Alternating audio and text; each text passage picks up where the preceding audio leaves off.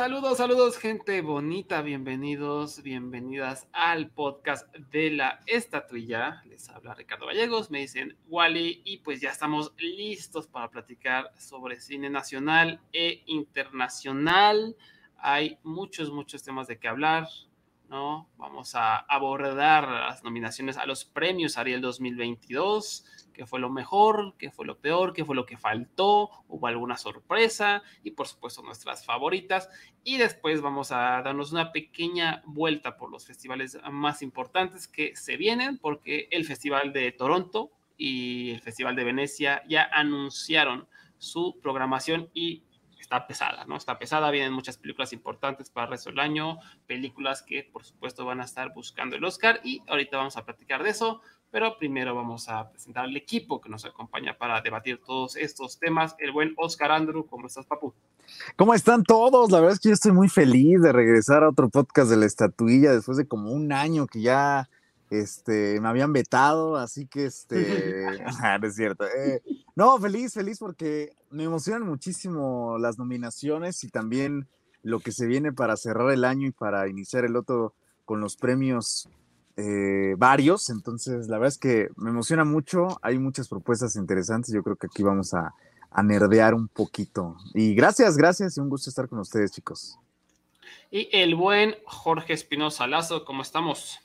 Bien, bien, muy bien, muchas gracias. Yo contento, siempre me encanta hablar de, de, los Arieles, me encanta verlos y pues está, está padre cubrirlos. Entonces, aquí emocionado por hablar de todas estas películas con ustedes.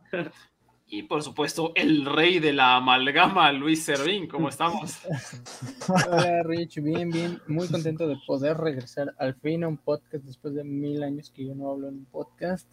Y, y yo debo confesar que soy un neófito de cine mexicano el año pasado. Eh, es extraño, el año pasado empecé a ver cine mexicano, me avergüenza decirlo, pero muy contento de que no nominaran a Amalgama. Eso me puso muy feliz y ya lo, ya lo platicaremos. Eso, King Richard. Pero a ti tampoco te gusta amalgama. es joya. Sí, sí, es de, esas, es de esas que tienes que ver para creer, ¿no? Pero bueno, este, vamos a comenzar con mejor película, eh, donde tenemos nominadas a Cosas Imposibles, El Otro Tom, Noche de Fuego, Nudo Mixteco y una película de policías que eh, me parece eran como un poco las esperadas, había unas que estaban ahí como en el borde, como por ejemplo El hoyo en la cerca, El diablo entre las piernas, por supuesto, de Arturo Ripstein, que a lo mejor fue sorpresa de que no estuviera, ya que estuvo nominada de dirección, actor, me parece que hasta actriz, ¿no? Y pues de ahí en fuera, yo creo que la, si hay una sorpresa es el otro Tom, ¿no? No porque eh, no sea buena, no lo merezca, sino porque no ha salido realmente en cines, eh, ha hecho poco ruido, pero en cuanto a calidad, este, no sé si alguien haya tenido oportunidad de verla, estuvo en el Festival de Toronto, yo la vi, después estuvo en el Festival de Cine Morelia y a mí me encanta, es de mis películas mexicanas favoritas de los últimos 12 meses, entonces yo le estaba echando porras, ¿no? Y fue, fue esto que hablamos de los Oscars, ¿no? Que, la, que mientras van anunciando las nominaciones, como que una película va agarrando como impulso, impulso, impulso, hasta que la nominan a, mejor película. Y así le pasó al otro Tom, ¿no? Como que no aparecía, no aparecía. De repente, actuación, revelación, edición, guion. Y dije, ya estamos, ya estamos. Y película, afortunadamente. Pero bueno, ¿qué, qué, qué opinas, eh, Oscar, de esta tanda? ¿Alguna que, que te hubiera gustado ver aquí? Eh, ¿Cómo ves?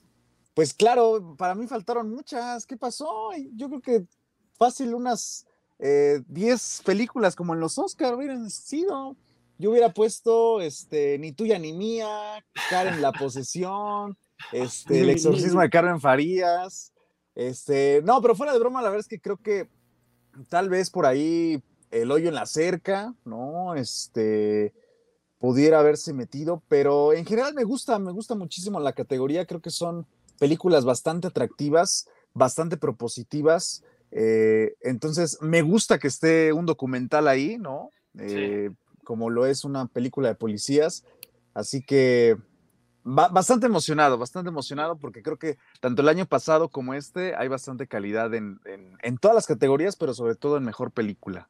Y, algo que hacemos bien los Areles siempre es eh, nominar documentales, ¿no? Darle más luz a películas que a lo mejor en otras entregas no, no se ven, ¿no? Aquí siempre hay un documental, eh, a lo mejor en guion, en dirección, en película. También el año pasado hubo una animación en mejor guion adaptado. Vemos documentales en mejor edición normalmente. Entonces, eso es algo que, disfruto mucho. Y el año pasado me encantó lo que hicieron en la ceremonia, que la penúltima categoría que anunciaron fue largometraje documental, ¿no? Que es, eso es importante para darle como esa visibilidad y ese impulso que merece a un cine que normalmente es, es menospreciado. Eh, mi, buen Jorge, ¿tú cómo ves esas nominaciones? ¿Qué, ¿Qué, te hubiera gustado ver aquí? Me gustaron mucho. De estas sí vi todas. El otro tom me gusta, me gusta bastante. De hecho, desde que la vi, la vi en Morelia. Y sí, me, me gustó mucho, mucho. Cosas Imposibles es, es bellísima. No Mixteco está, está muy buena. Y la verdad es que a mí me, Había una que yo quería que nominaran, que de las que habían propuesto, pero, pero no iba, no, o sea, no había tenido suficiente visibilidad y ya habíamos hablado de que nadie estaba hablando de ella, que era eh, Observar las aves, que fue de mis películas favoritas el año pasado. Estuvo en mi top 5 de películas favoritas el año pasado y, y pues no, nunca, hasta ahora no consigue distribución, entonces pues sí está muy difícil. Si algún día la llegan a ver en algún lugar, véanla porque está preciosísima. Sí, yo, yo la verdad este, nunca había escuchado de ella hasta que me pasaste tu top 15 del año, ¿no? Que, que publicamos en esta día, por supuesto, yo nunca la había escuchado. Entonces, platícanos de, de, qué trata esto, ¿no? Para que, eh, también importante, o sea, a lo mejor no está nominada, y, pero para que la gente la conozca y sepa por qué vale la pena verla. Ah, es, una película muy, muy bella en la que es de Andrea Martínez Crowder y se trata de una mujer que se llama Lena Derna, que le da Alzheimer y empieza a hacer un documental de su caída al Alzheimer. O sea, ella empieza a grabar su película, pero se da cuenta de que no va a poder terminarla porque se va a perder, o sea, a perder la memoria y contrata a una directora. Y toda la película es un falso documental y la propia directora, Andrea Martínez Crowder, hace de la directora de la película o sea, la directora que contrata a la actriz. Entonces la película juega mucho con el formato eh, documental eh, para, para, contar la historia. Entonces, y al final las dos se encuentran y lo bello de la película es que Andrea Martínez Crowder, su mamá eh, murió de Alzheimer, tuvo Alzheimer y pues ella tenía mucho miedo a también padecerlo. Y así nace la película. Y dice, si yo hubiera tenido Alzheimer, tuviera Alzheimer, ¿qué haría? Y dice, yo haría una película y así nace este guion que es de esta mujer que se va cayendo, o sea, va perdiendo la memoria. Y la verdad se hizo con muy, muy pocos recursos, con muy poquitos. Eh, la actriz que Derna no, no, no, era actriz profesional, fue su, primera, su primer papel. Y, y, todo se hizo con lo, con lo que se pudo. O sea, y por eso también actúa la propia Andrea Martínez. Y gracias al primer corte que tuvieron, pudieron conseguir el impulso de postproducción y ya, y ya salió. Pero lo, lo hicieron muy bien, está muy, muy bonita. Y, y, es muy, muy interesante ver esta, esta historia, ¿no? De una historia personal, eh, o sea, de ella, de la directora, y plasmada de esta forma de, de la caída del SEM. Es muy, acabas llorando, yo acabé llorando. La he visto ya tres veces en las muestras que ha habido así. En Film Latino luego la sacan por muestras de directoras o por muestras de particularmente de muestras de cine dirigido por mujeres y la han sacado ahí en Filmin Latino en algunas muestras, entonces a lo mejor la vuelven a sacar en un momento y si pueden échenle un ojo porque sobre abrazar la vida. Ganó el premio del público en el Festival de los Cabos hace como dos años más o menos, dos o tres años. Vale. Eh, ajá, entonces eh, ese ha sido, o sea, ahí en Los Cabos les, les encantó y el primer público pues en Los Cabos sí es, sí es grande.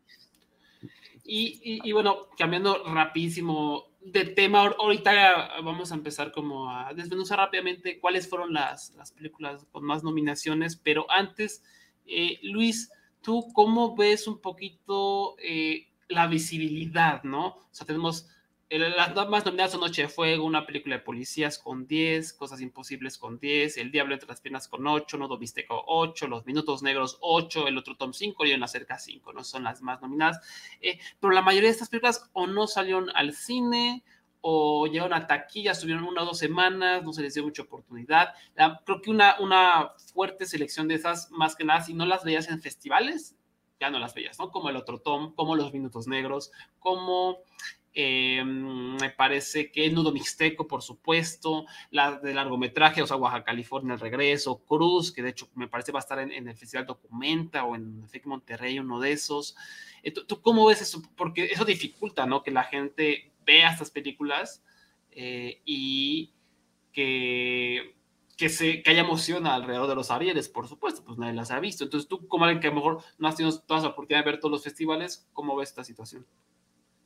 De hecho, a mí eh, es cosa curiosa, ¿no? Porque las películas con más nominaciones, las dos películas con más nominaciones, son películas que salieron a Netflix.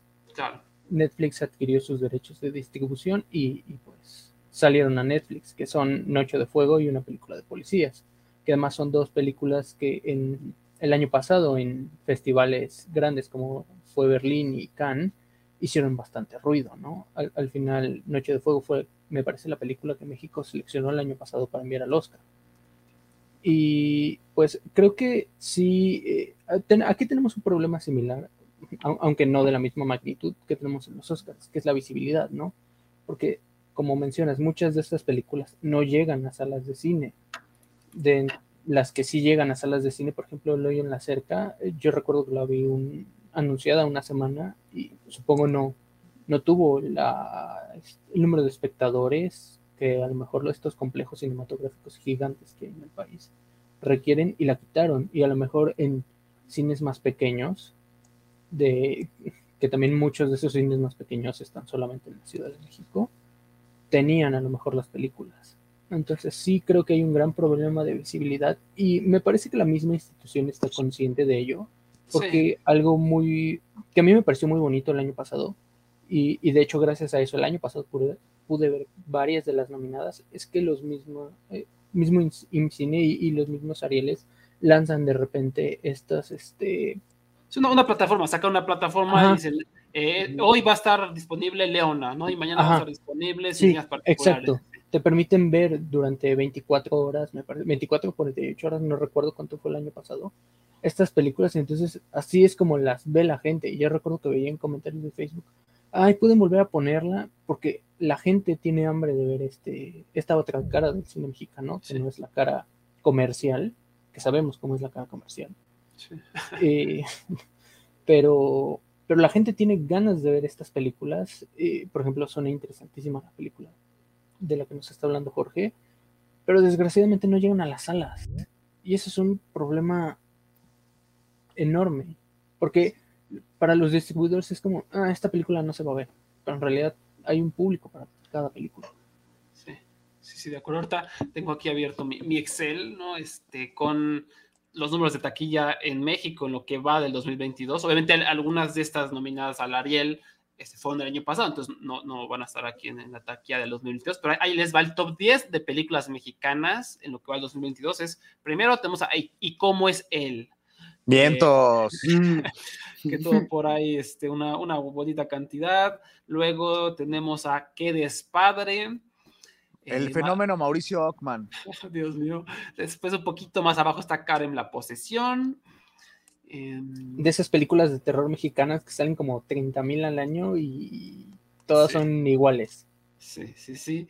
Eh, la nave, que por ahí estuvo bonita, pero ya, o sea, ya estoy hablando de que en su primer fin de semana hizo como 125 mil pesos, no le fue tan bien, ¿no? Y ya, o sea, realmente ha habido poco cine mexicano, o sea, les dije top 10, pues es mentira, top 5, top 6 realmente, porque ha, habido muy poco. Ah, perdón, me salté antes de la nave, eh, cuarentones y dos más dos, ¿no? Entonces, esas son las películas que han hecho relativamente números de taquilla, eh, que la gente realmente va a ver al cine comercial y pues se puede ver como el miedo a las distribuidoras a agarrar cine un poquito más eh, como complicado, más dramático, aunque bueno, el hoyo en la cerca tuvo por ahí algunas semanillas en, los cines, eh, la cineteca como siempre ayuda en la difusión, pero por ejemplo los minutos negros, ¿no? Todavía que yo sepa no la han distribuido Sí, no, eso no, no tenía idea, ¿eh? De que existía siquiera hasta que salió las, hasta que salieron las nominaciones. es una película noir, así que se siente súper de vieja escuela, ¿no? De un este, policía detective en un pueblito mexicano que se pone a investigar una serie de, asesinatos y se ve envuelto en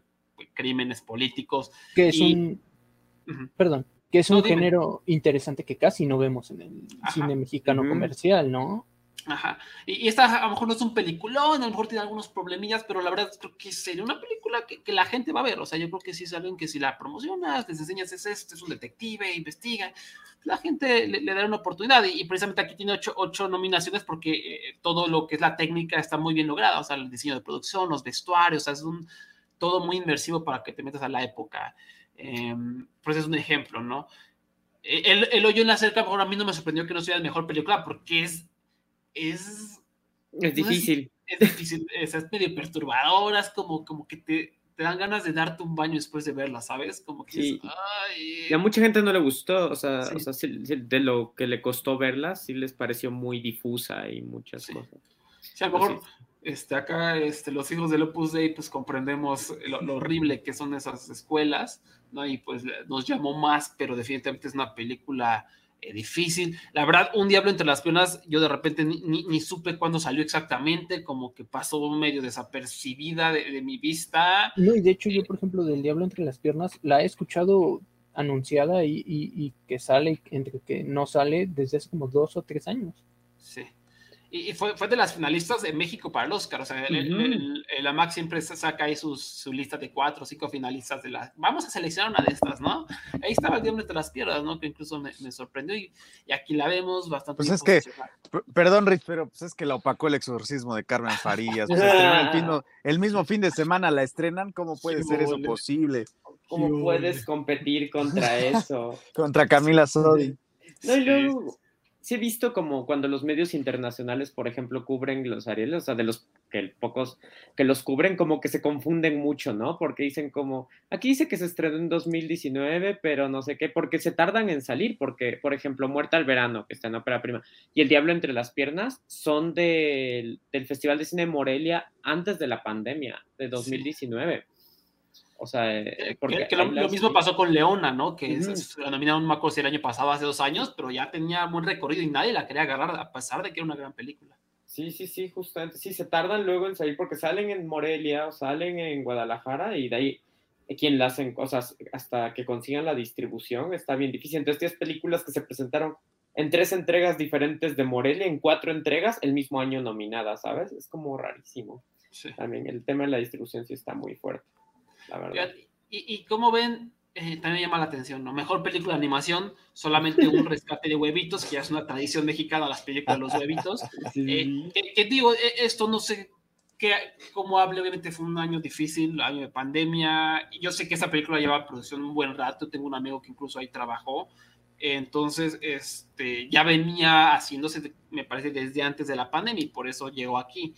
Eh, o sea, me preocupa que no haya habido más producción animada, pero lo, lo que yo siempre veo que, que, me tranquiliza es que siempre que hay un festival mexicano, eh, llámese GIF, llámese Morelia, como sea, siempre hay cortometrajes animados, ¿no? Siempre hay esa producción, esa producción, esa producción, y pues aquí por lo menos había 10 finalistas, ¿no? 10 eh, elegibles, pero no sé, o sea, ¿hay preocupación con respecto a la animación o esto es normal, que solo haya una... Normalmente solo hay una, dos, tal vez tres nominadas en los Arieles, ¿no? Es poquito. Bueno, el año pasado sí hubo varias, ¿no? El año pasado sí fueron... Sí fueron Me parece una, que hubo dos o tres, fue o sea, la de... Disfraz para Nicolás. Disfraz, buenísima, nadie la vio, buenísima película. La, la de Escuela de Monstruos. Mm, la Escuela sí. de Miedo y la Liga de los Cinco. Y la, la Liga de los Cinco fueron tres, sí, sí, sí. Sí, pero, pero rara vez hay, po hay tantas. Sí como que todavía, naturalmente, obviamente, es difícil, es una industria difícil, pero como que no, no, no, no se ha logrado como sobrepasar cierta barrera, me parece, para, otra vez, para tener la confianza de distribuidoras, de inversionistas que quieran apoyar la, la animación en México, ¿no? Obviamente eso, eso es una cosa complicadísima. No, y, y, y si hay animación en México, o sea, lo vemos, por ejemplo, sí. en la categoría de corto animado, o sea, es una categoría muy competitiva. Uh -huh. Y, pero esto nos está diciendo que, pues, si nos, a los inversionistas y, y, a los distribuidores sí les gusta la animación, pero no tanto, porque sigue siendo un riesgo en México. Sobre todo es cuando. Es muy cara. Es muy caro. Es muy, cara, cara y tarda mucho tiempo. Sí, sí, y los cortos animados que están ahí, por ejemplo, o sea, el año pasado vi y varios fueron, o sea, uno que fue el de las, el de las cabezotas, no sé si se acuerdan. Sí, el, a la ese, cabeza, me parece que La cabeza. Ese fue hecho con Kickstarter, o sea, ni siquiera fue que le invirtiera, o sea, como una empresa o algo así, lo hicieron como en una, o sea, los propios animadores lo hicieron con fomento de Kickstarter. y el otro, el que ganó, que está preciosísimo, el de la Casa de la Memoria, creo que se llama, fue un proyecto universitario, o sea que fue con apoyo de la universidad. Y otro, el otro también fue con apoyo del, de la Universidad de la UNAM. Entonces, muchos tienen apoyo universitario o lo hacen con Kickstarter, pero ya el rato que te lanzas a industrialmente hacerlo, sabes, a que una casa productora lo tome y produzca un largometraje, ya es más difícil porque ya estás hablando de que tienes que pedirle inversión a alguien más para un proyecto de largo plazo que se va a tomar cuatro años en hacer. Y, y pues vemos claramente en qué prefieren invertir, ¿sabes? Entonces, entonces no les gusta mucho arriesgar.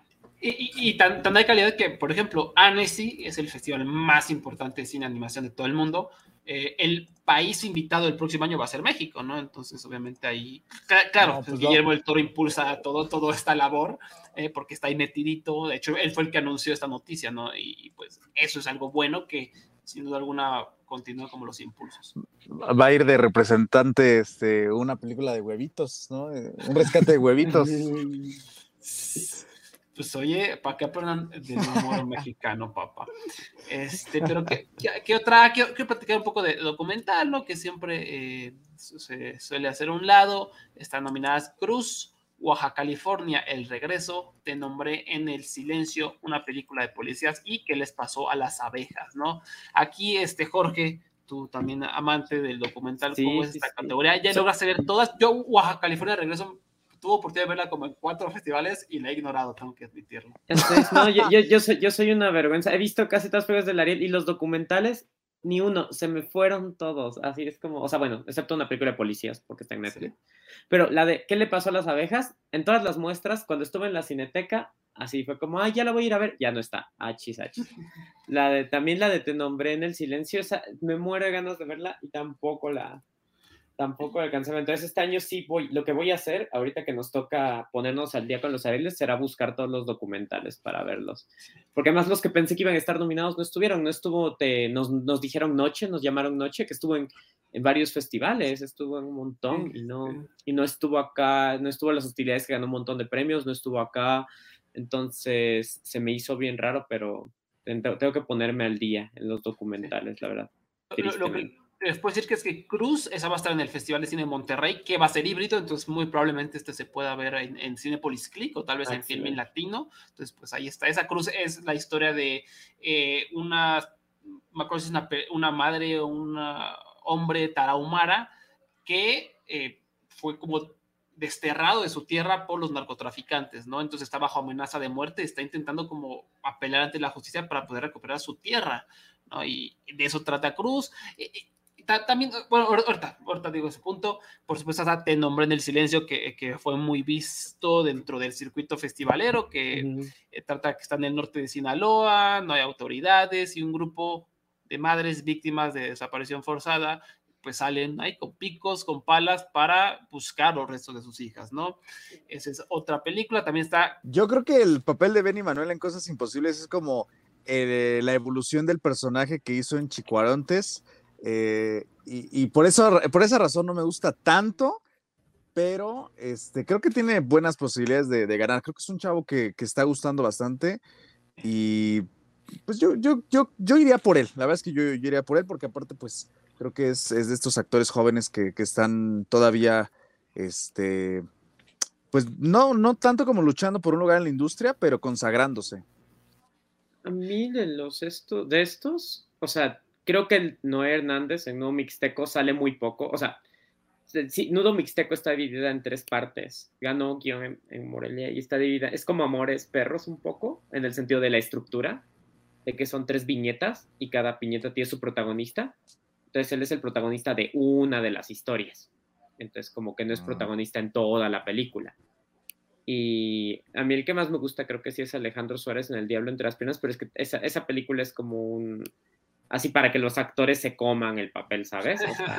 sí, no, no es de esas películas que, que ves a los actores haciendo de todo, o sea, es, es, no sé si la han visto, ¿han tenido oportunidad de verla alguna, alguno El Diablo entre las piernas? No. Yo pensé que era una película viejita de, de Arturo, de que la estaban reestrenando. No, no, no, es nueva y es, y es sobre, las, es sobre este hombre que es súper celoso con su mujer y, y ella eh, tiene, o sea, ella sí tiene muchas, muchas, muchas ganas de tener sexo. Entonces, pero todo esto es de la sexualidad de gente ya mayor y la película no tiene, o sea, no tiene vergüenza en mostrar justamente como los cuerpos desnudos y la sexualidad en este aspecto y sí habla mucho del maltrato, de la misoginia. Entonces todo el tiempo están gritándose, insultándose, jugando con la sensualidad y todo. Entonces sí es un papel como más complicado, eh, tanto para los dos, para los dos protagonistas. Entonces creo que él podría ganar. Pero si no gana él, de los que he visto, creo que sí sería Benny, Man, Benny Emanuel. Y en Mejor Actriz tenemos a Ana Cristina Ordóñez por Noche de Fuego, Ilse Salas de Plaza Catedral, Mónica del Carmen, una película de policía, Nora Velázquez, Cosas Imposibles y Silvia Pasquel, El Diablo entre las Minas, que me parece que esta, esta competencia está durísima, ¿no? Es la categoría más fuerte de todas, o sea, Ilse Salas, ah, Ilse Salas está allí, qué bueno, qué bueno que está. Ah, Norita Velázquez, la verdad es que está rifadísima en Cosas Yo creo que ella va a ganar. Yo creo que Nora Velázquez va a ganar. O sea, si, si hay una, un premio que se va a llevar cosas imposibles, es actriz, ¿sabes? Es, como que lo veo muy... Porque no, creo que nadie haya visto Plaza Catedral, a pesar de que fue finalista del Oscar y, de Panamá y su historia, lo que sea, pero no creo que tenga mucha visibilidad y no es tan digerible, siento. Eh, Ana Cristina Ordóñez no se lo va a dar porque es una niña, ¿no? este, a pesar de que creo que es fenomenal. No, o, sea, es de terror su actuación, sí. Sí, sí, sí. Y, pero Nora Velázquez, o sea, no he visto esta película, repito, pero simplemente por todo lo que he escuchado de ella, por los estilos, o sea, me da toda esa impresión de que, aparte de la típica actuación como veterana que le gusta recompensar también al Ariel, ¿no? Eh, y pero tú, platícame, este, Jorgito, Silvia Pasquel, hace la decías que también está muy poderosa para ganar. ¿Por qué dices que ahora que Nora y no Silvia?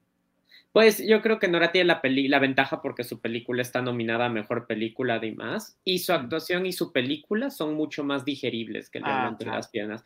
O sea, su papel es como historia de autosuperación, eh, tiene, sale en toda la película, y la del Diablo entre las piernas, la verdad es que aunque es muy buena película y la actuación de los dos es brillante, eh, no es tan digerible. O sea, creo que, y su personaje y el tampoco el de él, en el libro entre las prendas, no son tan no son personajes que quieras, ¿sabes? O sea, no son personajes que te caigan bien necesariamente. Admiras la buena actuación y admiras lo que ocurre en la película, pero hay ratos que dices como, ¿por qué? Así, ¿por qué están haciendo eso? ¿Qué está ocurriendo? Así, ¿no? O sea, quieres estrangular, estrangularlos y en cambio eh, en cosas imposibles siempre te, o sea, siempre quieres abrazar a la señora, ¿sabes? Así, ¿no? La amas, la amas, o sea, y es típica historia de autosuperación, bonita, linda y, con mejor película yo creo que, que lo tiene en la bolsa. A ver, mejor actuación, perdón, mejor coactuación masculina. Tenemos a Andrés Delgado, Cosas Imposibles.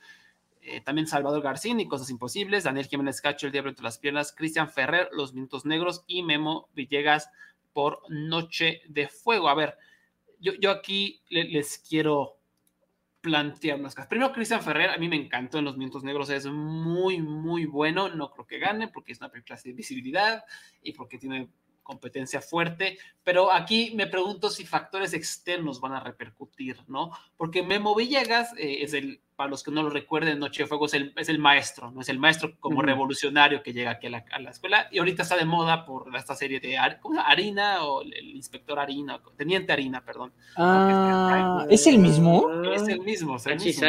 Wow. sí, sí te volé la, la, cabeza, ¿no? Y es muy, muy bueno, o sea, los mitos que tiene Noche de Fuego me parece que son tremendos, ¿no? Y repito, está de moda por, por Teniente Harina. Eh, Daniel Jiménez Cacho es Daniel Jiménez Cacho. Sí, sí.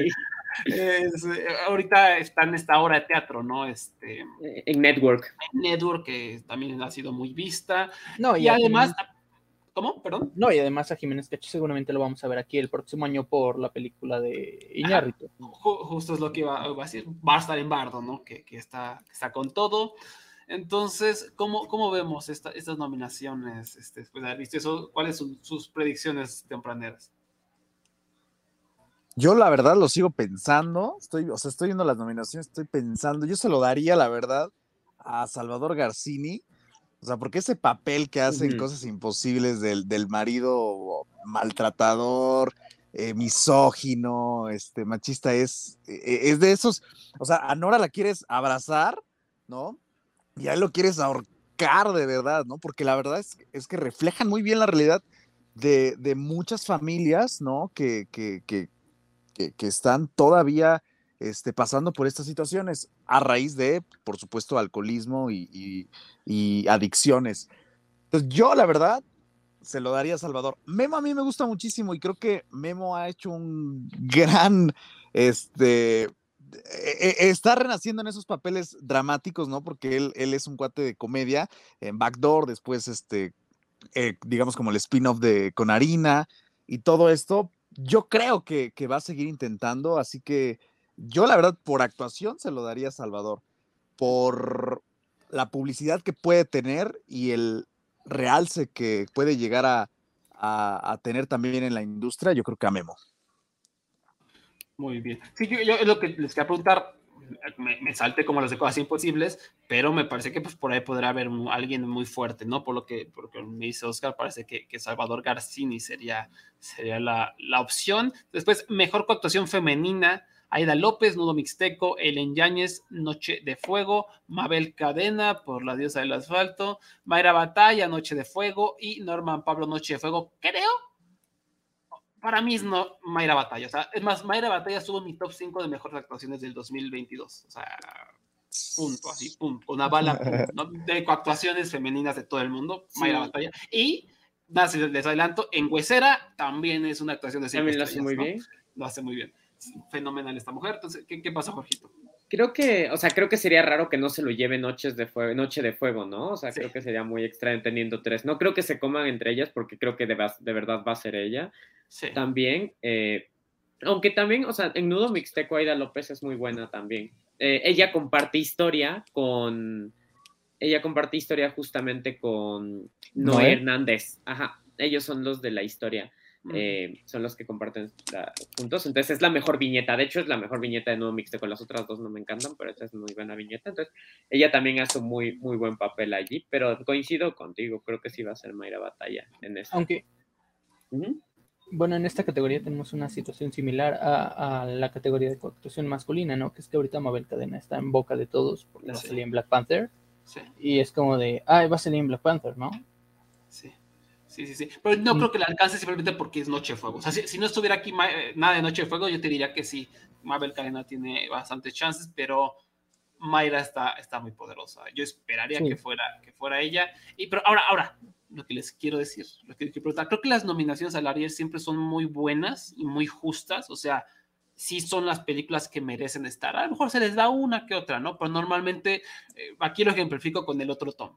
Me parece que es un gran drama sobre TDAH infantil, eh, que nadie ha visto, pero aquí está. O sea, sí hacen la chamba las nominaciones, esa es mi percepción. Pero cuando ya los entregan, para mí es un mere que tengo. O sea, para mí siempre es la película con más visibilidad, siempre es la película más popular. Eh, no me encantan los, normalmente ya los ganadores, me parece que son, repito, concurso de popularidad. O sea, el año pasado, perdón, a mí, sin en particular, es mi película número uno del 2020.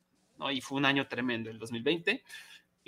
para mí, el peor elemento de esa película era David Illescas, ¿no? Que no sabe actuar, se nota que no sabe actuar, se nota acartonado, eh, y le dieron mejor actuación masculina por encima de Cristian Vázquez, que los que vieron Te Llevo Conmigo, o sea, o sea están conmigo. ¿no? Emiliano Zurita también hizo fenomenal el baile de los 41 y hasta Lázaro lo hizo mejor que David Yescas. Pero se lo dieron ¿por qué? Porque sin señas particulares, ¿no? Igual abajito con actuación eh, femenina, Cici Lau por los Lobos, Dios me la bendiga, todo bien, es muy tierna, pero la ganó por encima de Leona la ganó por encima de Michelle Rodríguez en Te Llevo Conmigo. ¿Por qué? Porque Los Lobos fue muy popular y gustó mucho, ¿no? no y su papel particularmente era como muy tierno, ¿no? Era como muy lindo, o sea, era con esas palabras que es como, ¡ay, qué hermoso! O sea, aunque los otros tal vez querían más. Sí, pero sí era como, ¡ay, es que me cae muy bien! ¿Sabes? sí, sí, se volvió un poco así. Y, y me acuerdo hace dos años, eh, eh, cuando ya no estoy aquí, arrasó todas las categorías técnicas que sí, varias merecidos, pero ya cuando le empiezas a ganar mejor diseño de vestuario, ya no es, ya, ya no, eh, Berlín, ¿cómo se llama? Esto no es Berlín. Esto no es Berlín. Cuando ya, o sea, ya calmen sus hipógrafos, ¿no? Este, ya, de repente sí, como que se las dan a, la película popular del año, pero ni siquiera voltean a ver a las demás, que a lo mejor son merecedoras. Aquí a lo mejor va a pasar lo mismo con Noche de Fuego, quitándole categorías que merecía a lo mejor los Vientos Negros, o a lo mejor eh, El Diablo entre las piernas, o a lo mejor hasta las, las, de terror, ¿no? Que por ahí está nominada la del exorcismo de Carmen Farías, a lo mejor no merecía más en cuanto a aspectos técnicos, no, que no está, no está Papu. Este, pero eso, eso yo veo que hacen mucho, se la damos a la popular y vámonos, ¿no? Cuando, pues, oigan, este, eh, eh, lo, lo, de eh, esto no es Berlín, sí me ardió, sí me ardió muchísimo. o sea, maquillaje, por Dios, vestuario, no ganó nada. Y pues ya no estoy aquí, pues sí está bien, pero no era para tanto en las categorías técnicas. No, y, y e incluso con lo que dices, o sea, ya podemos saber que el premio grande de mejor película va a estar entre las dos películas más populares, que son una película de policías y Noche de Fuego. Sí, y que creo no es que, no lo merezcan, pero, pero ya empieza a ser predecible. Sí. Sí, y creo que Noche de Fuego no puede perder esa. O sea, creo que se va a confirmar con darle a una película de policía documental. Y va a ser como, y Noche de Fuego, así, eh, película, ¿sabes? Con sus 19 nominaciones. o sea, es como. Sí, sí, incluso la seleccionaron por incluso de, por arriba de enseñas particulares como la selección de México, los Oscar, pues yo creo que eso sí está sentenciado. Pero ahora, este, ¿a quién le van? O sea, sabemos que va ganando Noche de Fuego en mejor película, ¿a quién le van? Yo le voy a una película de policías, mi favorita, pero obviamente Noche de Fuego está allá abajito. Mm, lo mismo que tú, o sea, una película de policías se me hace eh, una gran, gran película, un muy buen documental. No he visto muchos documentales tampoco, pero se me hace un gran documental. Me gusta mucho el cine de Ruiz Palacios, me gusta lo que hace. Eh, estos, estos juegos que a veces tiene entre la ficción y, y, y, la metaficción que le gusta mucho el jugar con ello y pues eso lo llevó a hacer una película de policías. Me gustaría que ganara, pero va a ganar Noche de Fuego. Estuvo en Cannes. Yo también oh. me iría por una película de policía. O sea, está... Oscar. Eh, yo le voy a cambiar, le voy a cambiar, me voy por Cosas Imposibles. Muy bien. Sí te gustó mucho, ¿no? Sí, la verdad es que sí la, disfruté bastante. ¿eh? es, como un episodio extendido, la verdad, de La Rosa de Guadalupe, o de como dice el dicho, pero la verdad es que es de esas películas que se disfrutan bastante, muchísimo. tiene estos elementos como mágicos, ¿no? Cuando bailan y cantan y todo es colorido, esas partes están muy padres. Y no la verdad que seguido paso ahí por donde se grabó, ahí en Iztacalco, ah. y está genial, ¿eh? Me recuerda muchísimo ese edificio. No, gustó muchísimo. Yo antes de las nominaciones veía ahí en Twitter así gente aleatoria diciendo más vale que nominen a cosas imposibles. es una película que, que, que gustó, ¿no?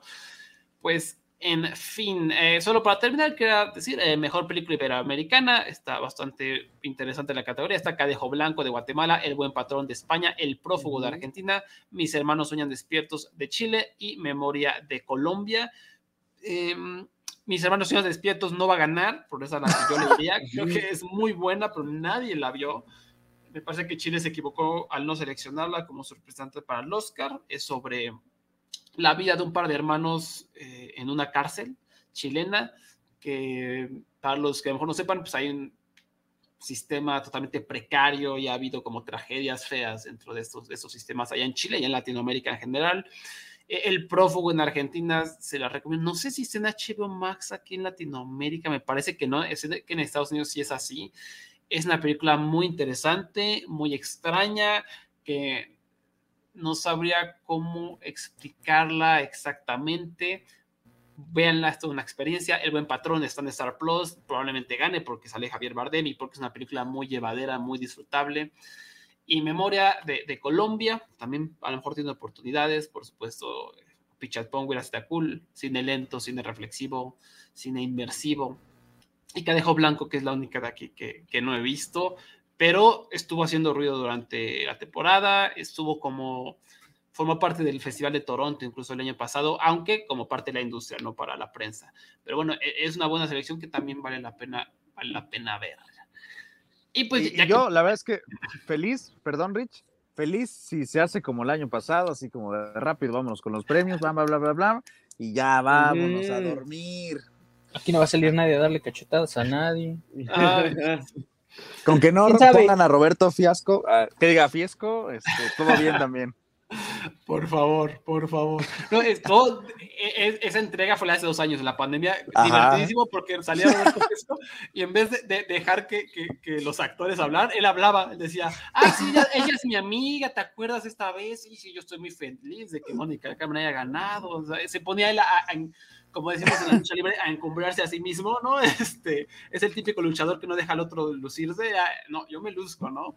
Entonces, este, un fiasco, no, por favor, que, que no esté ese fiasco de nuevo. Y sí, o sea, por, una parte, pues yo disfruto mucho esos discursos de aceptación y, es alguna cosa muy bonita ver a la gente celebrar, pero sí fue muy liberador ver, pum, pum, pum, vámonos, ganó esta, ganó esta, ganó esta, y ya, ¿no? Y ponen clips y todo, o sea, sí se ve bonito, no es como solo los... Está padre, sí, sí, sí, estoy de acuerdo. No, no, no, me lastimaría. Y pues ahora sí, ya que, ya que empezamos un poquito a mojarnos con las categorías internacionalonas, vamos a hablar de lo que nos depara en los festivales de Venecia y de Toronto, que traen unas super selecciones. Muchas de ellas van a estar compitiendo por los premios Oscar. Y ahorita vamos a revisarlas. Pero antes, antes, antes, quisiera hacer esta pequeña eh, noticia que es más o menos de último minuto, que ya empezaron las elecciones al Oscar de Mejor Película Internacional, porque Irlanda ya seleccionó de Quiet Girl, una película que yo he escuchado puras maravillas, ya salió en el Reino Unido. Em, y trata sobre, nos lleva a 1981 a la Irlanda rural, ¿no? Se manda una niña tranquila y desatendida lejos de su familia disfuncional para que viva con unos padres de acogida, como unos padres, digamos, adoptivos durante el verano, ¿no? Y aquí la niña comienza a florecer bajo su cuidado, pero también dentro de esta casa hay un secreto que cambia las cosas, ¿no? Es una película que, repito, tiene 100% en Rotten Tomatoes, ya tiene como 30 reseñas por ahí, he escuchado solo cosas positivas, y, es la magia un poquito de, lo que es el Oscar a Mejor Película Internacional. A lo mejor eso le da un poco de visibilidad a esta historia que me parece ni siquiera tiene distribución en, en Estados Unidos, ¿no? Cuando todo lo que he escuchado es que vale, vale mucho la pena. Incluso me parece por ahí hizo, hizo historia en, en Irlanda, eh, porque ganó todos los premios irlandeses, como los Oscars irlandeses y no sé qué, entonces, pues, a buscarla, ¿no? Eh, yo más que nada es una invitación a que busquen este, estas películas, selecciones oficiales para el Oscar Internacional, porque son una ventana a otras culturas, son una ventana a otros países, y además siempre hay unas joyitas que, que de otra manera nunca las verías y nunca te enteras y, y vale la pena verlas.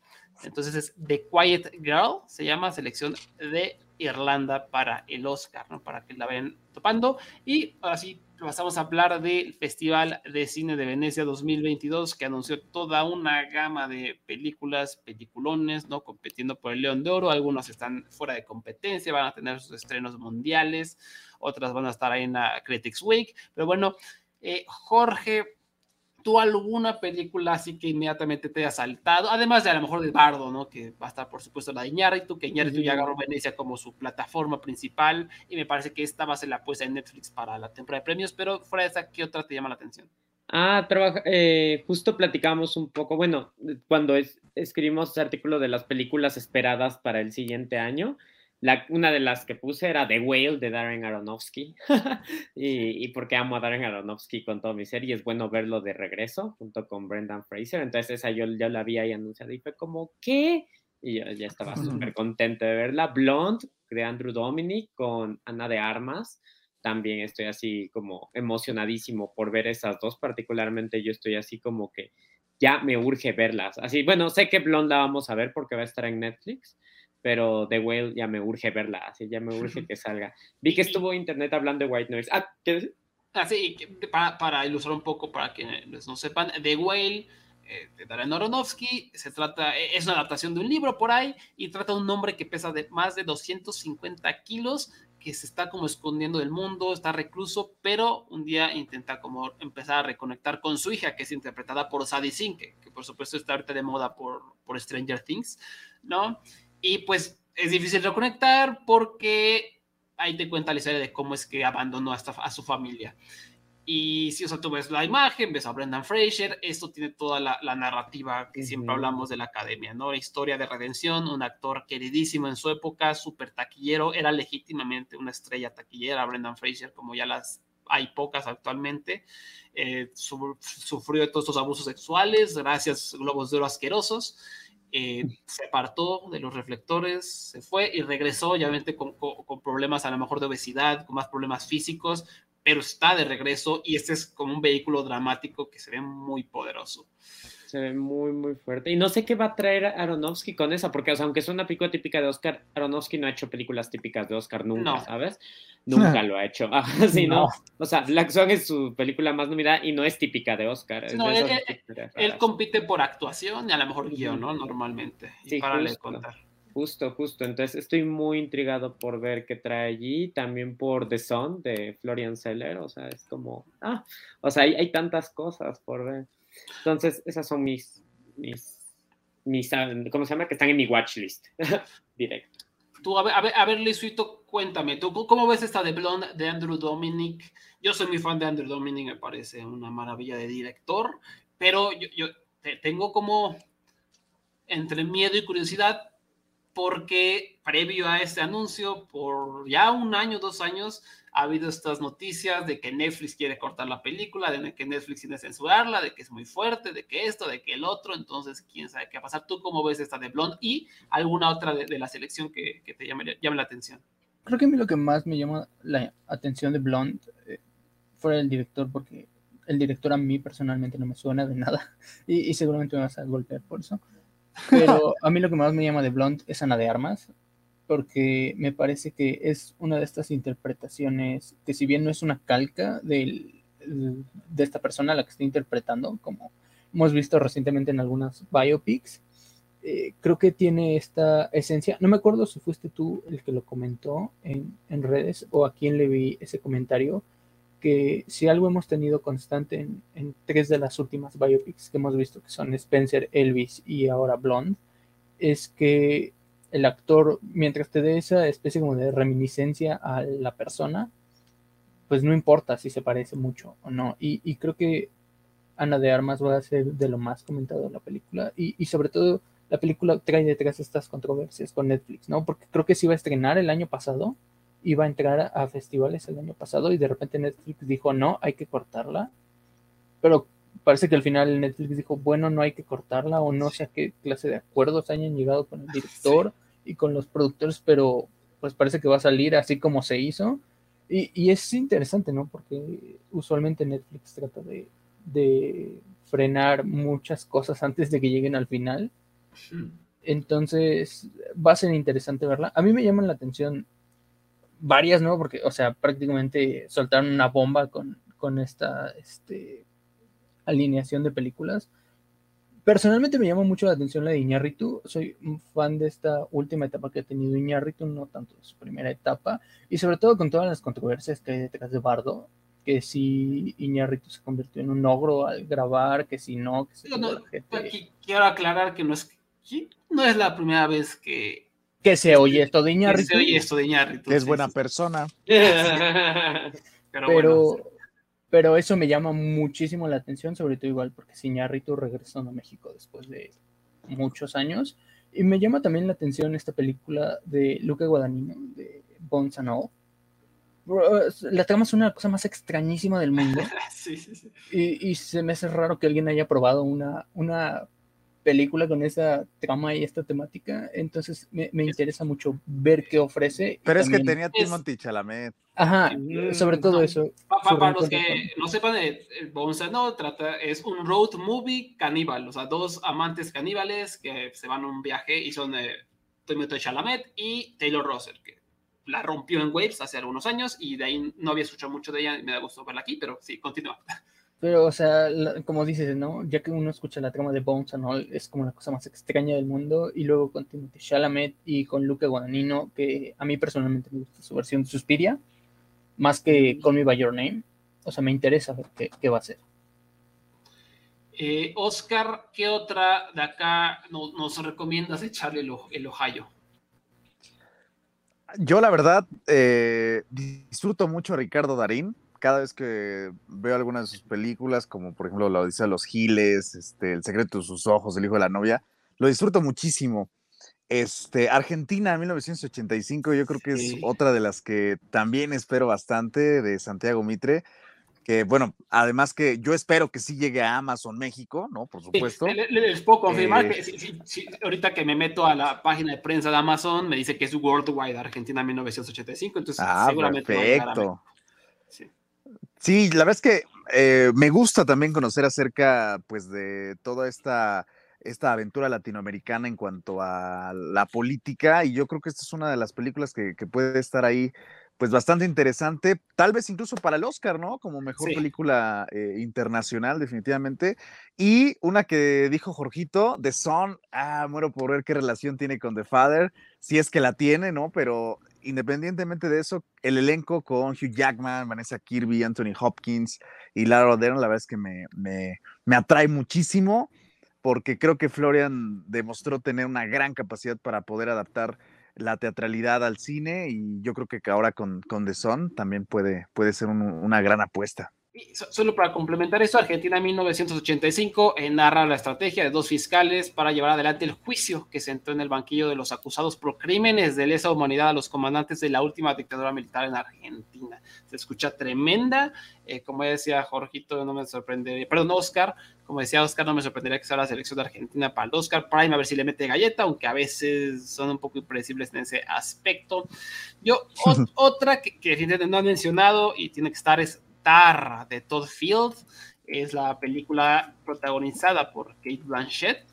Eh, en donde interpreta a una directora de orquesta, que supone que es la primera directora de orquesta en Alemania, y Todd Field, a lo mejor no es tan conocido actualmente, por eso nombre ya nominado al Oscar, por lo menos sus películas suelen ser este, eh, bien recibidas. Eh, tiene muy poquitas, tiene In the Bedroom, Little Children, y esta será su tercera. Pensé que era Todd Phillips. yo también lo pensé. No. no, no, no. Cállense la boca, asquerosos.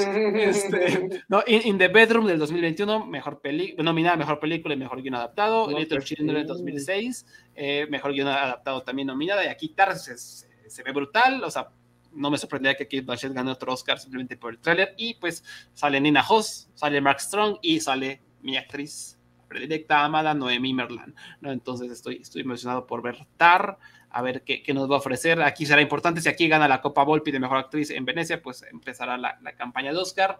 Eh, White Noise de Noah Baumbach, que es una adaptación de un libro que yo he escuchado muchas veces que es inadaptable, entonces tengo mucha curiosidad de ver qué va a hacer. Es muy extraña la, sinopsis, es sobre un profesor de universidad que se especializa en estudios de Hitler, que su vida cambia y la de su familia cuando hay un desastre ecológico en la zona y tienen que comenzar a contemplar su mortalidad, ¿no? Y también lo bonito es que pues es Noah Baumbach que está dirigiendo a su esposa eh, Greta Gerwig y a la vez está reuniendo al elenco de, de Frances Ha, ¿no? Que es Adam Driver y, Greta Gerwig, entonces eso está muy interesante y va a ser la película de apertura que normalmente cuando dicen que es la película inaugural como que siento que no es tan buena, pero quién sabe, eh, también va a abrir el Festival de Cine en Nueva York, entonces entonces, ojito ahí. También muy, muy importante en la película, por supuesto, No Bears de Jafar Panahi, uno de los grandes, grandes directores del cine mundial, que actualmente está encarcelado, lo, porque siempre ha sido un director que eh, denuncia todas las injusticias sociales, denuncia el régimen iraní y siempre, siempre se está metiendo en problemas eh, porque pues, lo quieren censurar, lo quieren echar del país, lo, lo, quieren arrestar. Pues ahora sí lo arrestaron, al igual que Mohamed Rasulov, otro director muy, muy importante. Y, y bueno, entonces, pero no importa, o sea, No Bears la hizo y la mandó y aquí va a estar en Venecia. Aunque, y seguro va a ganar un premio porque el jurado le va a querer dar un premio a un director muy importante que está encarcelado también para darle visibilidad y, apoyar la causa. Muy importante también, eh, me encantó ver aquí eh, a Frederick Weisman, uno de los mejores documentalistas de todos los tiempos, que en mi opinión no, nunca, nunca, nunca recibe como la atención que merece. Eh, aquí es una película con producción con Francia, entonces tengo mucha mucha curiosidad. Y alguien, Jorge, que, que seguramente te, sonará y, te interesará, All the Beauty and the Bloodshed, que es de, Laura Poitras, quien ganó el Oscar de, de Mejor hace algunos años. y qué bonito que hay un documental compitiendo por el León de Oro. Es una película sobre el fotógrafo eh, Nat Nan Goldin y su batalla contra los Sackler, que es una familia asquerosa de millonarios dueños de una farmacéutica, ¿no? Entonces, ya simplemente con el nombre All the Beauty and the Bloodshed, yo estoy encantado y, pues... No, y eh, Laura Poitras es, es buenísima, siempre es como, se mete como siempre, siempre en sus documentales sientes que le va a pasar algo, ¿sabes? O sea, siempre sientes, que el gobierno la está espiando y así está planeando hacerle algo. en el corto que no quedó al Oscar el año pasado, ¿no? Que, sí, hizo. Sí, sí, todo, el, todo el tiempo yo pienso, cuando estoy en un documental Laura Poitras, ¿en qué momento entra la CIA y hace algo, ¿sabes? Porque sí se mete de lleno. Está anotadísimo. A ver, este, yo estoy muy emocionado. Eh, ¿Qué otra? ¿Qué otra? Ah, The Banshees of Inisherin de Martin McDonagh. Eh, a los que no lo recuerden, él es el director de Tres carteles por un crimen, se llamaban en, en español. Eh, Three Billboards Outside Ebbing, Missouri. Aquí es como la historia de una amistad que se rompe y protagonizan Brendan Gleeson y Colin Farrell, que ya, ya una nominación para Colin Farrell, ¿no? Ya hace falta, es una, uno de los mejores actores, me parece, que tenemos en la actualidad. Eh, Joanna Hawk con La hija eterna de Eternal Daughter, donde Tilda Swinton interpreta a una persona joven y, y, vieja al mismo tiempo. No sé cómo va a ser esta dinámica.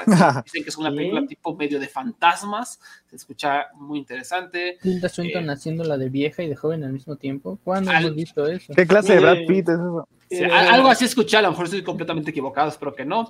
Eh, Fuera de competencia, tenemos la nueva película de Paul Schrader, el, el, maestro jardinero, Master Hardener. Tenemos Pearl de Ty West, que es el, como la precuela a X. Esta película me parece sobrevalorada de terror. Está buena, no es para tanto, pero es A24. Entonces, si lo hace A24 es lo máximo, según la gente. eh, la premier mundial de Don't Worry Darling de Olivia Wilde con, con Florence Pugh y, y Harry Styles, que se ve brutal. Yo Booksmart fue de mis películas favoritas, entonces estoy muy emocionado por ver lo que hace Olivia Hill, Olivia Wilde, perdón, y otra fuera de competencia, tal vez mi más esperada de todo el festival, es Invajo de Gianfranco Rossi, uno de mis directores favoritos, mi documentalista favorito, lo amo, lo adoro, aquí sigue al Papa Francisco por varias ciudades y estoy muy emocionado por ver lo que logra capturar, porque este hombre es como, como que logra de alguna manera filmar pequeños milagros. Es, es una maravilla. También está Sergei Loznitsa, otro de los grandes documentalistas, eh, con su película de Kiev Trial, donde es como una continuación de su anterior documental llamado eh, Context, que es un documental sobre eh, la masacre de Babillar, como lo indica su nombre, que fue una de las más grandes matanzas durante la Segunda Guerra Mundial. Pues ahora de Kiev Trial es como la continuación, donde va a examinar los juicios por crímenes de Gran Ucrania, ¿no? Y para los que no hayan escuchado de, de también es como saca pietaje de la roca. O sea, quién sabe cómo, pero el, vato te,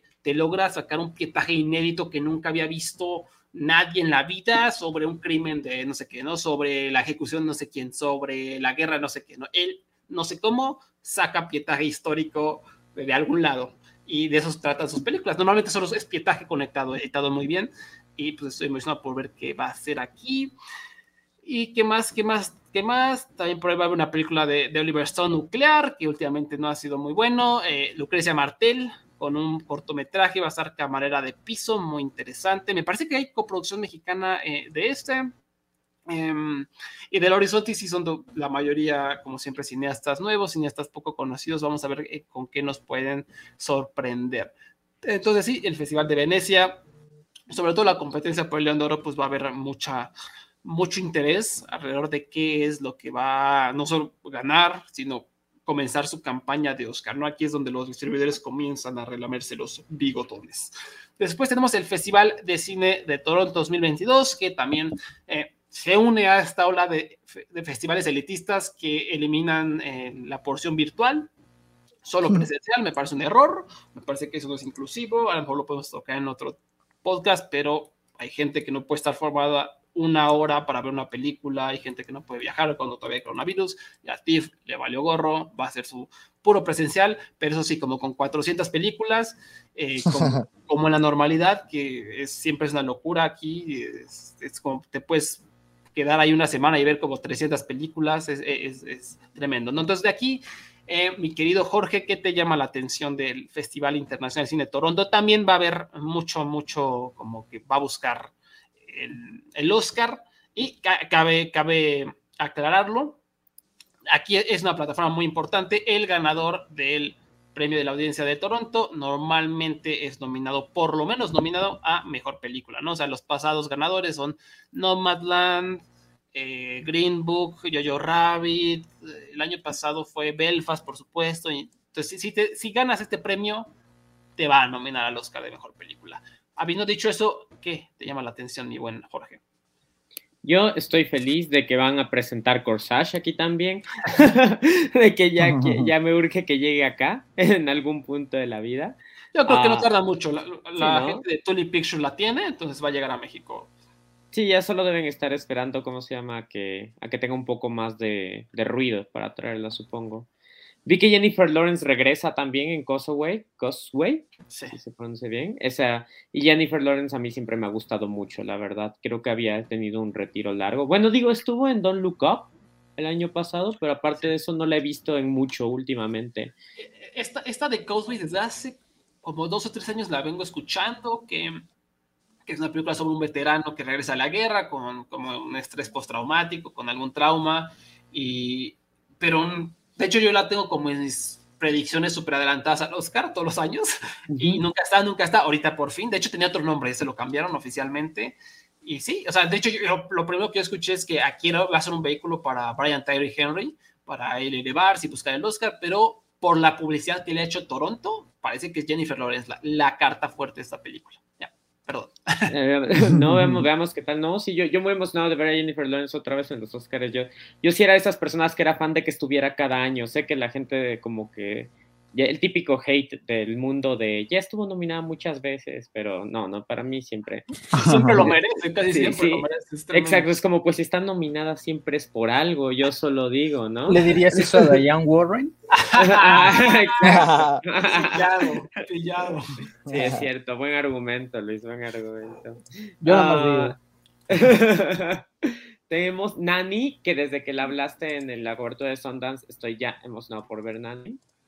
Sí, que, me parece la, la, adquirió Prime Video, entonces ojalá llegue a Norteamérica. Ganó el premio del jurado en Sundance sobre una niñera senegalesa que llega a Estados Unidos para trabajar de niñera, eh, pero con el objetivo de ahorrar dinero para traer a su hijo de vuelta, ¿no? Pero es un thriller psicológico como con tintes de terror muy interesante. Y de ahí tenemos varias que ya habíamos hablado, Broker. Las que yo tengo anotadas son algunas que ya te antes digo, se van a presentar aquí también, entonces para subir el, boca en boca de esas películas. Estoy muy emocionado por verlas todas. Y tú, mi, buen Oscar, ¿qué, nos cuentas? ¿Qué, ¿Qué, ves aquí también interesantón?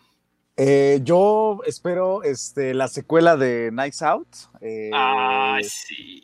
Glass Onion, a Nights Out Mystery. La verdad es que mm, eh, muy intrigado también por ahora la nueva construcción de, de Ryan Johnson con otro elencazo bastante bueno con Kate Hudson, Ethan Hawke, este, Edward Norton. Entonces, la verdad es que yo espero mucho esa. También Broker, debo admitir que, que Broker la, la espero bastante. Este, me gusta mucho la idea de tener a Evan McGregor y este Ethan Hawke también en Raymond and Ray. Me, parece como que esa dupla interesante, ¿no? y más que, interpretan a, hermanos que, pues bueno, son, son disparejos. Y me, gusta esta, esta idea de volver a ver a Harry Styles con este My Policeman. Entonces, yo creo que este TIFF ofrece muchas películas bastante interesantes, así como Venecia, así que entre este festival y el otro, que eh, por ejemplo aquí el TIFF agarra algunas de, Venecia, ¿no? Como este de Son, yo creo que, aquí están piezas claves para el Oscar, ¿no? Entonces, definitivamente yo creo que hay que seguir estos dos, este, estos dos festivales así tremendamente. ¿Y, tú, Luis, alguna que te haya llamado la atención? Hay un director que, creo que te podría interesar, pero primero que escuchar tus, tus, tus, picks. A, mí me, me, interesan muchísimo cuatro, que son Decision to Live, de Park Chang-wook. Me gusta mucho el cine de Park Chan-wook. Me gusta Oldboy, no particularmente, pero eh, Thirst y The Handmaiden me encantan. Me, me, gusta mucho lo que hace Park Chan-wook. Eh, me gusta mucho su estilo y pues tenemos su gran regreso con Decision to Live, ¿no? Desde, me parece que desde The Handmaid no había hecho nada. que, es una historia sobre un detective que se enamora de la principal sospechosa de un homicidio, este, eh, como apasional, algo así. Y, o sea, película de detectives, que me gustan las películas de detectives, y luego, sobre todo, o sea, las películas de detectives que es coreana son extraordinarias. Y, la, espero mucho, la espero mucho desde que me parece que estuvo en Cannes Sí, ganó mejor eh, dirección, si no mal recuerdo. Porque pues es Park Chang-wook, ¿no? Igual espero mucho Empire of Light, que no, no sabíamos bien si iba a estar este año, ahorita ya sabemos que va a estar este año, eh, que es Sam Mendes trabajando con, de, nuevo, de nueva cuenta con eh, Roger Dickens en la fotografía y, y tenemos, me parece que de protagonista Olivia Colman, y luego es una película que habla sobre el cine, en este caso sobre un complejo, un, cine. Un cine viejito en, la con su hermosa costa sur de Inglaterra. Entonces suena un poquito a que le va a gustar la academia, ¿no? Sí, y, sobre todo a la academia me parece que le gusta mucho San Méndez, o sea, al grado de a dónde llegó 1917, ¿no? Eh, merecidamente. Sí, pero me, me intriga mucho, sobre todo porque me parece que por hacer esta película Roger Dickens no estuvo con Denis Villeneuve haciendo Dune, entonces no, no, me, me interesa saber sobre todo qué hacer Roger Dickens también otro que estoy seguro que a ti no, te va a gustar porque el director no te cae muy bien, pero The Fablemans, eh, o sea, me parece este ejercicio interesante que muchos directores han estado haciendo últimamente. Sí, sí, sí. Pero The Fablemans, o sea, es la vida de Spielberg contada por Spielberg, o sea, se me hace la cosa más rara del mundo y sobre todo que Spielberg casi siempre va por esta espectacularidad y aquí haciendo una película un poquito más íntima es un ejercicio que quiero ver. No soy tan fan de Jamus Kaminsky en su fotografía, pero, pero mm, Spielberg es un director que me gusta mucho. He visto casi toda su filmografía. Sí, y aquí, aquí en este caso, perdón eh, por interrumpirte, Universal Pictures se nota que, que, la van a meter a los Se, se nota ah, que dijeron TIFF para meterle un golpe durísimo a impulsarla. ¿eh? Que me parece que también es la primera vez que Spielberg está en Toronto. Ah, puede ser, ¿eh? Sí, sí, sí. Entonces eso es como importante y así la están vendiendo ahorita como la primera vez que Spielberg está en Toronto y es con The Fablemans. Que además el título e, es como muy extraño, ¿no? The Fablemans. Eh, como que te da esta vibra entrañable, este, cálida, muy Spielberg de los 80. Y, la última que, me llama la atención es eh, el regreso de Henry Selick a la dirección, que es Wendell and Wild que además trae detrás, me parece, un poquito a, Jordan Peele y a Keegan Michael Key, que son estos. Que, a lo mejor acá en México no son tan conocidos, pero si se meten a Twitter y buscan Keegan Peele, es una pareja de cómicos extraordinarios. O sea, te puedes reír y mear de risa por horas y horas viendo sus sketches que están en YouTube. Este, este, este este programa cómico era muy exitoso, ¿no? Por eso también fue el, shock de, cuando Jordan Peele se despegó de, este programa, hizo Get Out y fue como, wow, puedes hacer esto, ¿no? Pero, eh, aquí, aquí no va a ser, que yo sepa, nada creativo, simplemente hacer la voz, pero bueno, es, es reunir a esta pareja de cómicos tan popular y tan efectiva.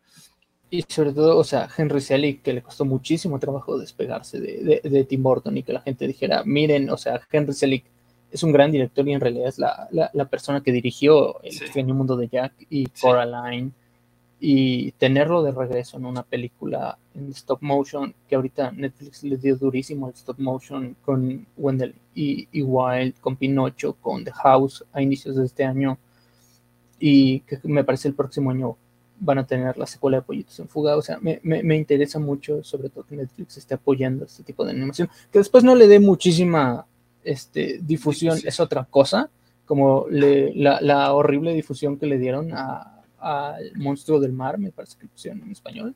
Así viste que hiciste tú la crítica, que es una gran película no le dio mucha, mucha voz, pero aquí tenemos, me parece, a, tres grandes nombres y, quiero verlo, sobre todo porque han mostrado muy poco de la película. Pero lo, lo, que han mostrado se ve extraordinario. Sí, sí, sí. Y eso son unos demonios que no sé qué, se, se, ve, se ve muy bueno. Y, algo de una monja. Sí. Ve loquísimo. Sí, sí, sí, yo estoy, estoy, emocionado por ella. Y lo que ha mostrado tampoco, que, que, estoy muy, muy intrigado. A mí también, por supuesto, tal vez la que más espero es Women Talking, dirigida por Sarah Polly. Eh, que me parece puede llegar hasta el Oscar de Mejor Dirección aquí. Es una historia sobre un grupo de mujeres que pertenece como a una religión, se me olvidó el nombre, eh, que durante años eh, eran abusadas, violadas por hombres que, les hacían pensar que lo que les estaba pasando era obra del diablo, ¿no? Y ya se lo creían, ¿no? Porque les tenían el, coco lavado, entonces como que lo que tienes es que estas personas ya eh, se reúnen, ¿no? Para, para confrontar esta situación y pues, es Frances McDormand, Ronnie Mara, Claire Foy, Ben Whishaw y Jesse Buckley, ¿no? O sea, un elenco de, cinco estrellas. Eh, de Woman King, como que vi el trailer, no me así súper encantó, pero es Viola Davis, que siempre lo hace bien. que la, eh, Spin-off de Wakanda Forever. Sí, sí, sí, el spin-off de Wakanda Forever. Parece. Que, que, además recordemos que la academia tiene esto, lo, que hace con Denzel Washington, de que es el único actor afroamericano que existe, lo, hace con Viola Davis, es la única actriz afroamericana, entonces inmediatamente está en la, en la carrera al Oscar. Y interesante, ¿no? Está Gina Price Bytewood, que fue la directora de, de, Old Guard de Netflix, que fue un hitazo, a mí no me super encantó, pero está cool, ¿no? Estoy muy interesado en ver esto, ¿no? Hasta dónde puede llegar, porque en cuanto a estética se ve como impresionante. Eh, a ver, esta, esta, ojo, e, esta suena como mi kriptonita, suena como que la voy a odiar con todo mi ser y espero que no le vaya bien. No, la de Peter Farrelly. Peter Farrelly, director de Green Book, regresa con The Greatest Beer Run Ever, que sería como, no sé, la más grande corrida con cerveza de todos los tiempos, no sé. Es una historia, sale Zac Efron, Russell Crowe y Bill Murray. Ahí sale Zac Efron. sí. sí, Zac Efron. Yo lo adoro, eh, que ojalá tenga todo el éxito del mundo, pero esto es sobre un veterano de los marinos que se lleva de contrabando una mochila llena de cerveza a la guerra de Vietnam para compartirlo con sus compas de guerra, ¿no? Eso suena asqueroso. Mucha profundidad. ¿El director de Green Book está haciendo esto? o sea, suena horrible, suena patriótico, suena gringo. Entonces... Con el historial de Green Book, pero Green Book tenía tantos, ¿cómo se llama?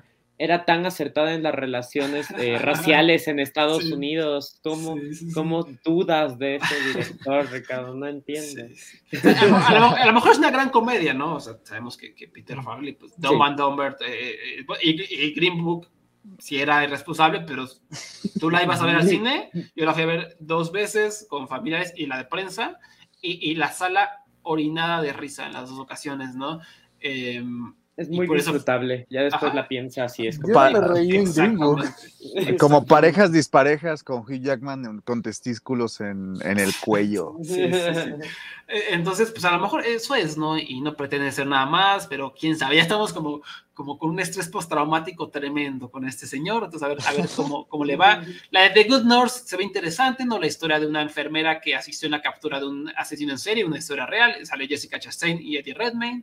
Eh, de, menú que, que, al principio gente la quería hypear como película de temporada de premios, pero me parece que no va a ser para nada. Quién sabe, es un thriller también sobre canibalismo, o, eso me da a entender el, trailer. ¿Qué tiene este año con el canibalismo? Porque al año tuvimos Fresh, que también fue muy extraña, y ahí nunca dicen la palabra porque como que estaba vetadita, y luego Lupe Guadagnino, y ahora esto sí, una tendencia que, no me agrada. No me agrada del todo, no, sé hacia dónde van los gringos con todo esto.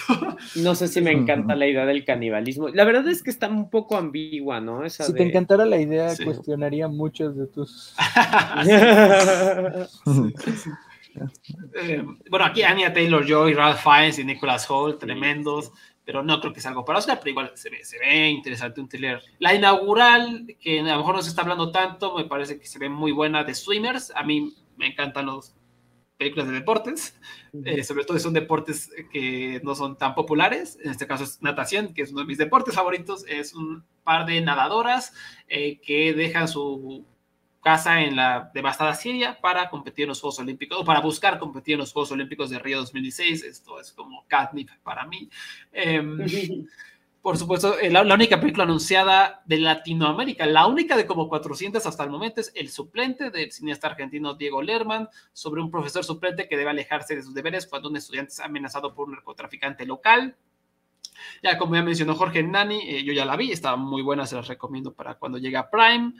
Em, moving on, un, un dramedy protagonizado por Jane Fonda y Lily Tomlin, se ve interesantón. Em, no sé qué pensar de Catherine Colbert, la nueva película de Elena Dunham, la, por supuesto la autora de Girls. ¿Qué pasó?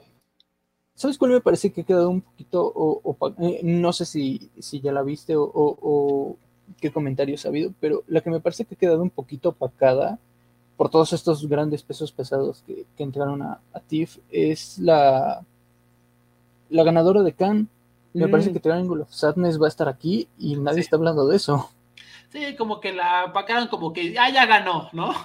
ya ganó algo importante. Pero, pero aguanta Neon, o sea, la trae Neon. En cuanto vez del festival vas a ver publicidad hasta en la sopa, ¿no? Neon la va a meter a mejor película o esa va a ser sus intenciones. Eh, pero sí, siento que en general las de Cannes como que quedaron ahí. Holy Spider, como que no vi que nadie hablara hasta que me metí en el programa y dije, ah, Holy Spider, ¿no? Que se ve brutal esta historia de, de un asesino de prostitutas en Irán, ¿no? Eh, por supuesto, el, director está vetado en Irán, este, no la van a seleccionar para el Oscar, me queda claro. Em, por ahí la de, la de Alice Winocour, Paris Memories, que es una, una, gran directora, también nadie habló de ella. La nueva de Mia Hansen Love, que tuvo excelentes reseñas en Cannes, también no, no, vi que se hablara mucho de ella, se llama One Fine Morning. Eh, pero pues a ver, yo, yo, creo que aquí Triangle Fans también, este, uno que lo mencionas, Luis, podría empezar su recorrido al Oscar. Si aquí se mete entre las tres, porque siempre es pues, la, la, ganadora del premio de la audiencia y luego la, las dos finalistas, si se meten las tres, me parece que se va a venir con todo para... No, o sea, Neon va a volcar el camión de, de, marketing. No, y es lo que dices, o sea, Neon en los últimos años ha tenido películas, o, o sea, tuvieron Parasite y, y, y si quieren que Parasite ganara, y Parasite lo que es. Sí. Sí, sí, sí. Y, y, yo creo que con Triangle lo van a intentar, porque pues eh, también se nota que es como este intento de progresismo blanco, como un poco choqueante, o a lo mejor termina siendo como la academia. Ajá, que le gusta la academia.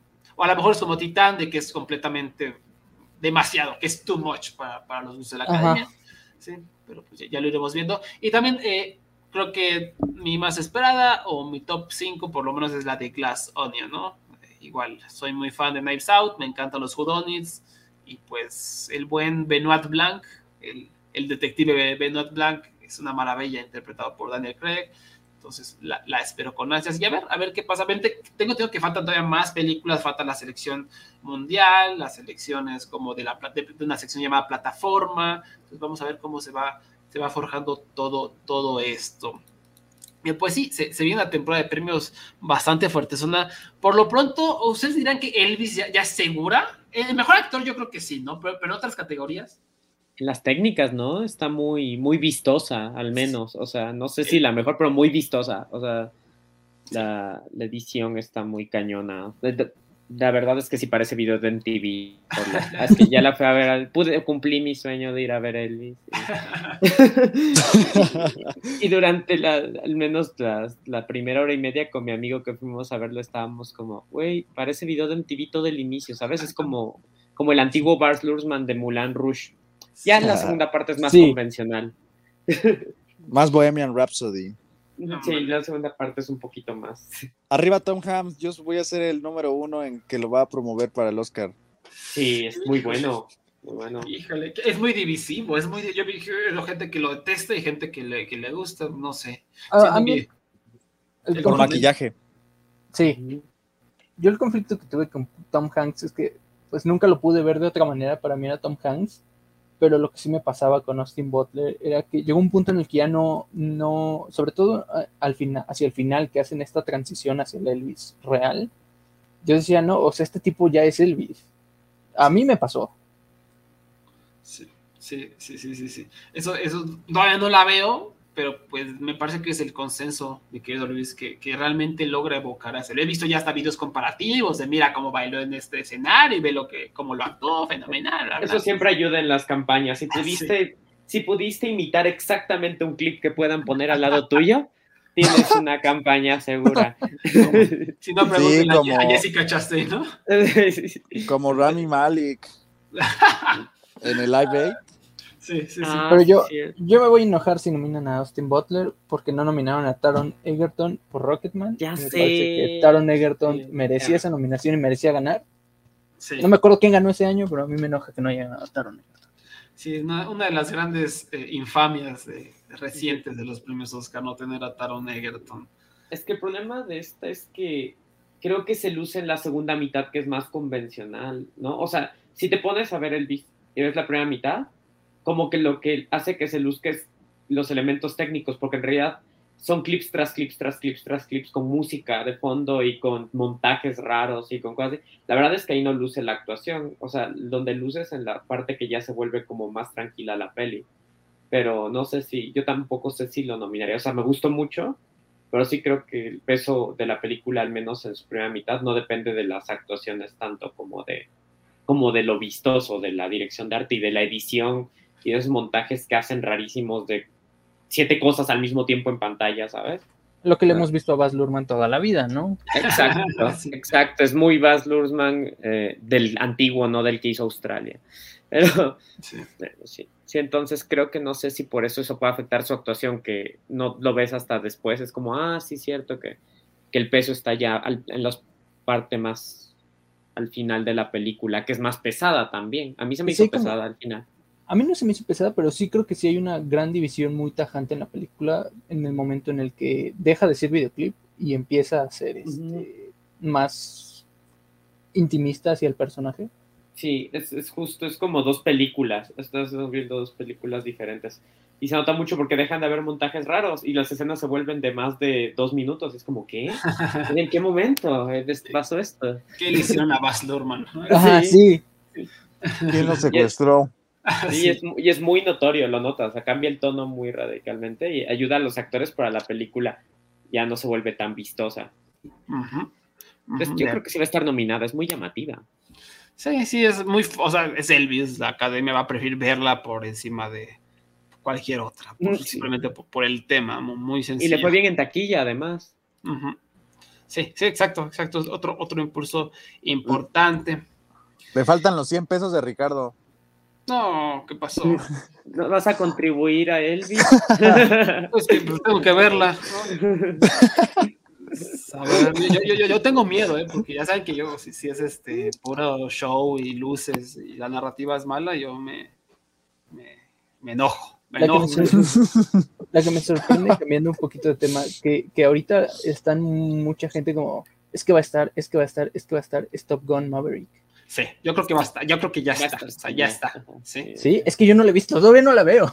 No, pero es innegable, Sí, Luis, es Eh, innegable. eh, Es, irresistible, o sea, estás hablando co- conmigo, o sea, tú sabes cómo detesto esos temas patrióticos, tú sabes cómo detesto todo lo militar gringo, irresistible, o sea, me, me emocioné muchísimo y el tercer acto es tremebundo.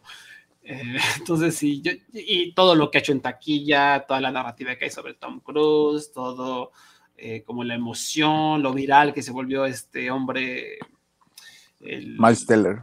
Miles Teller, esta va a estar sí o sí, o sea, me, me Sí. sorprendería mucho que no este sería como... La pregunta es a cuántos va a estar más bien, ¿no? Sí. O sea, ¿va a estar actor o no? Eso es, Sí. vez una pregunta. Pero ¿qué película sí, yo creo? Si Ford versus Ferrari con menos llegó a película y es muy buena, me gusta. A mí no, ey, no, no te a comparar a Ford contra Ferrari. Contra. Pero, pero, pero ¿cuánta gente realmente vio Ford contra Ferrari? un Es muy montón de buena, gente, pero... un montón de gente, todos nos gustan las películas de carreritas. Creo No, el mejor de ese año.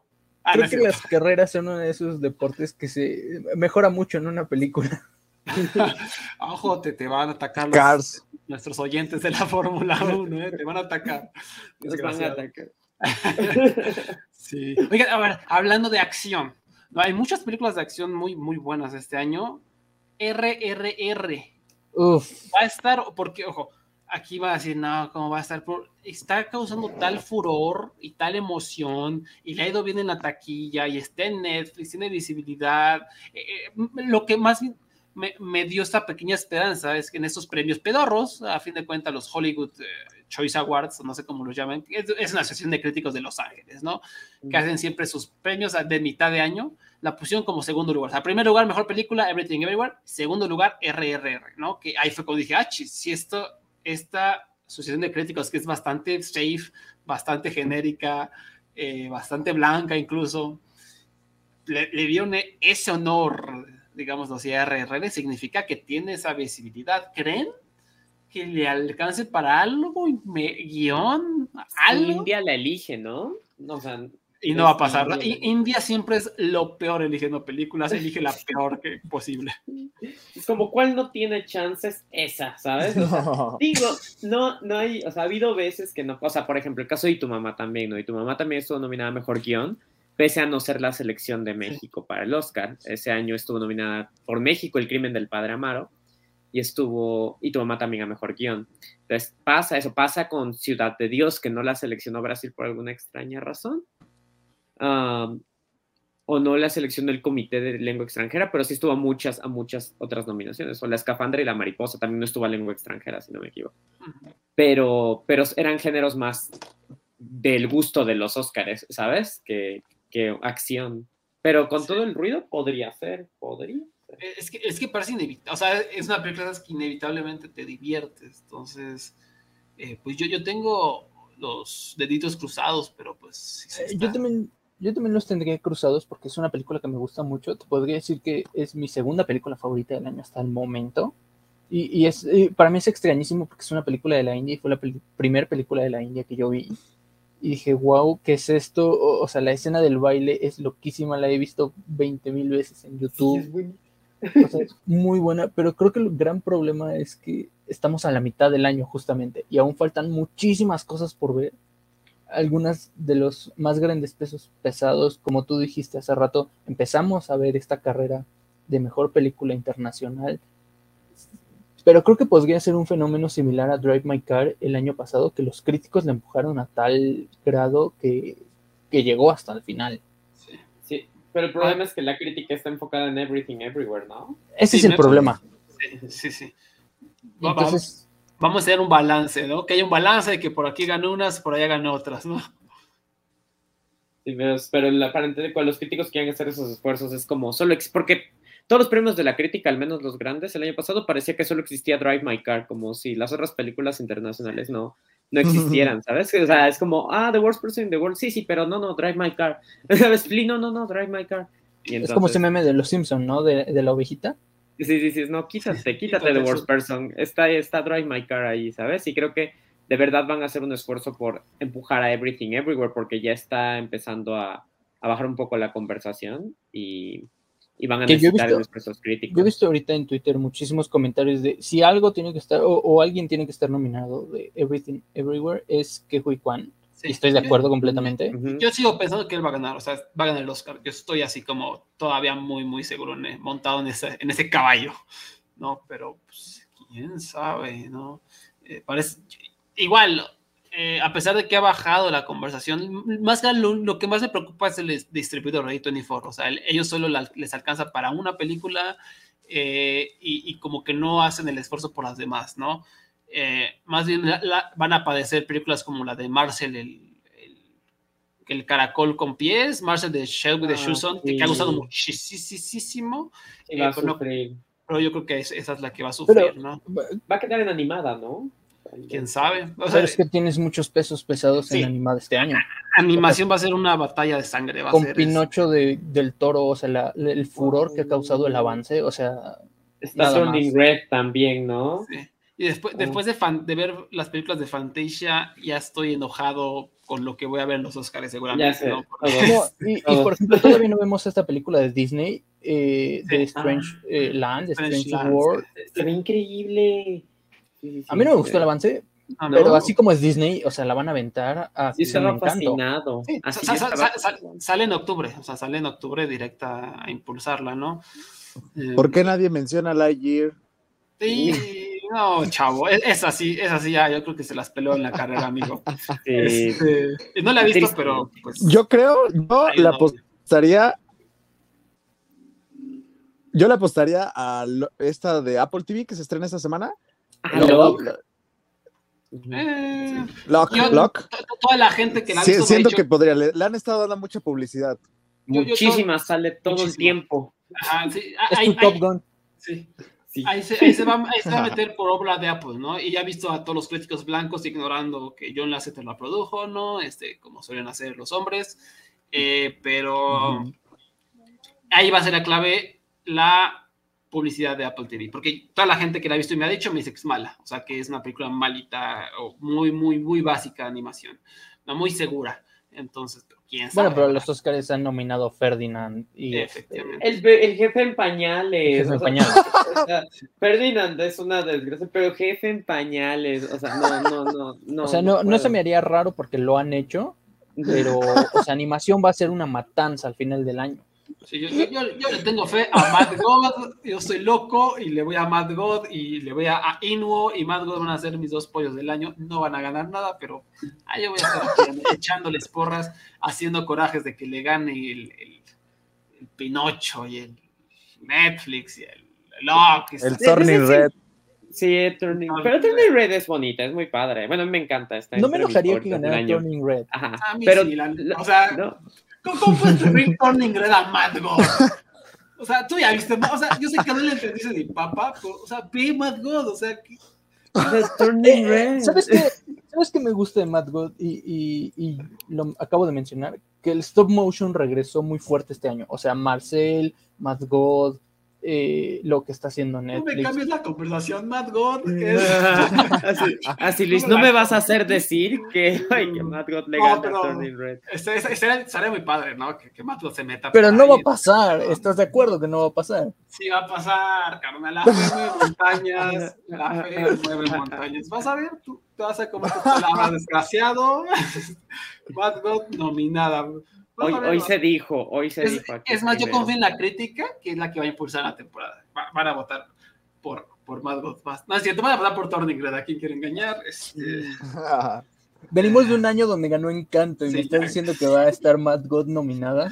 sí, sí. Eh, la, la que me va a doler también va a ser Inuo, que ya la vi en Fantasia.